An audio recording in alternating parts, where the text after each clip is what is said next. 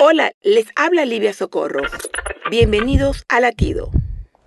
Me encanta la ciudad, pero recientemente me alejé de su ruido para conducir hacia el sereno aire del campo. Honestamente sentí mucha ansiedad y miedo al navegar por un lugar desconocido con su densa neblina que limitaba mi visibilidad.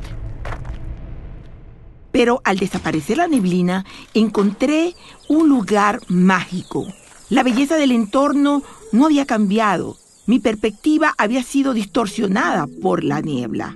Aunque nuestra visibilidad está limitada a veces por los problemas o el dolor, Dios ha estado siempre aquí. Ten fe y verás que todo lo que te limita ahora es usado para la gloria de Dios. ¿Y tú puedes ver la grandeza de Dios a pesar de la neblina?